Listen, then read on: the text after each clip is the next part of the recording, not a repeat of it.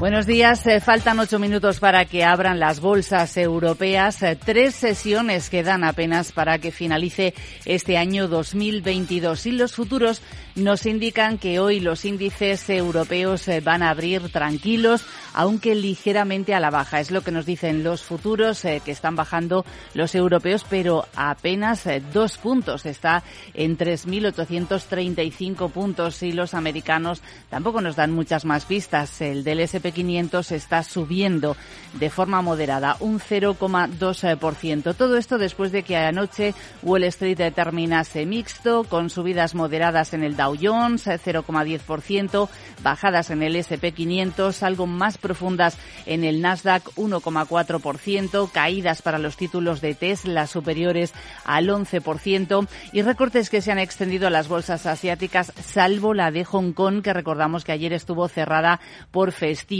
el Nikkei, el índice mm, japonés, ha cerrado con una bajada del 0,4%. Hoy hemos conocido allí datos de producción industrial del mes de noviembre, que ha bajado un 0,1%. Es el tercer mes consecutivo que desciende, aunque es cierto que el dato ha sido algo mejor de lo que estaba esperando el consenso del mercado. Y muy pendientes eh, de la situación en China, donde se espera ya ese fin del estricto sistema de cuarentenas para los viajeros desde el 8 de enero, pero se están disparando los contagios, aumenta la presión en los hospitales y algunos países como Estados Unidos, Japón e India están planteándose ya poner restricciones ahora a los viajeros procedentes de China por el temor a una nueva ola de contagios. Hoy, por cierto, ya vuelve a abrir la Bolsa de Londres tras el festivo de ayer. Laura Blanco, buenos días. Eh, ¿Qué referencias, si es que hay alguna, podemos añadir esta mañana? Bueno, pues vamos a tener poquitas esta mañana, de hecho ninguna. Las principales referencias nos van a llegar a lo largo de la tarde en Estados Unidos con las viviendas pendientes de venta y con el índice manufacturero de la Fed de Richmond. Bueno, realmente sí que podemos seguir referencias en nuestro mercado, sobre todo esa evolución del precio del petróleo con un pasito para atrás, temiendo la desaceleración de la economía de China, bueno, y el pasito hacia adelante que sigue dando la deuda soberana española con el bono español a 10 años marcando niveles en las últimas horas que no se recordaban, Sandra, desde el año 2014. Vamos a saludar ya a Jesús Sánchez Quiñones, director general de Renta 4 Banco. Jesús, buenos días. Buenos días. ¿Cómo se presenta la jornada? Bastante tranquila. No parece que vayamos a tener mucho movimiento en las pocas jornadas que quedan ya para acabar el año. Hoy, además, no va a haber datos macro que sean relevantes y eh, los mercados lo que están haciendo es siguen digiriendo la normalización de las políticas monetarias y las declaraciones de distintos miembros, tanto del BCE como de la Reserva Federal. Ayer le tocó el turno a NOT del Banco Central Europeo, que advirtió que el banco central europeo podía estar en la mitad del ciclo de subidas de tipos. Estamos viendo subidas de los tipos de interés de los bonos a largo plazo, tanto en Europa como en Estados Unidos, y en la última semana pues ya han subido 22 puntos básicos. Va a ser también eh, muy relevante la noticia que Rusia ha anunciado la decisión de prohibir exportaciones de petróleo y otros productos asociados a los países que fijen el tope en el precio del petróleo ruso. Hay que recordar que en febrero va a emplear ese límite también para los derivados, para el diésel, y esta medida de Rusia entra en vigor el 1 de febrero. Por tanto, hay que esperar que el año que viene sigamos con problemas en los precios de los productos energéticos. Y vamos a tener que estar muy atentos también a los datos de China, porque si se produce una apertura de su economía, habrá más demanda de productos energéticos y eso impulsará los precios al alza.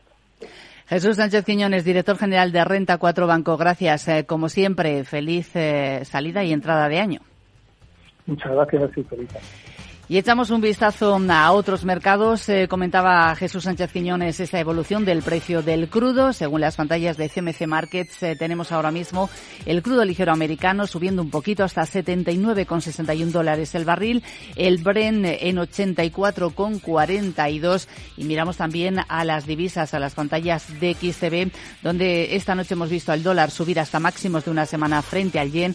Y ahora mismo el euro dólar lo tenemos en 1,0640 y eh, algún apunte empresarial adicional, Laura Blanco. Eh, bueno, pues Infineon eh, vigilamos los movimientos que puede hacer próximamente la compañía de microprocesadores alemana, porque según sucede en una entrevista al diario Frankfurter Allgemeine Zeitung, está preparada para gastar millones de euros en hacer compras. Vamos a vigilar también a las entidades financieras españolas, porque hoy el Banco de España ofrece, publica datos sobre depósitos guardados hasta finales de noviembre y ya sabes que ha empezado la batalla por el pasivo de la banca española, aunque de media la banca española está ofreciendo rentabilidades inferiores de los depósitos a las rentabilidades que están ofreciendo otras entidades eh, del viejo continente. Bueno, y a ver las automovilísticas. Después del desplome de Tesla del 11,5% en Wall Street, porque reduce producción en plantas de Shanghai, ¿alguna reacción de las automovilísticas europeas? Por cierto, China dice que exporta como si no hubiera mañana coches eléctricos a Europa, porque aquí la demanda crece. Así que sectores, chips, automovilísticas y bancos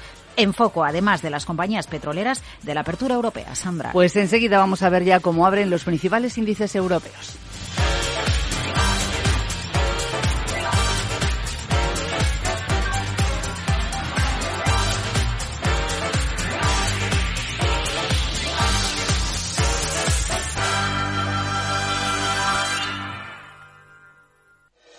En Microbank, el Banco Social de CaixaBank, llevamos 15 años impulsando pequeños negocios, puestos de trabajo y ayudando a familias con menos recursos a tener más oportunidades.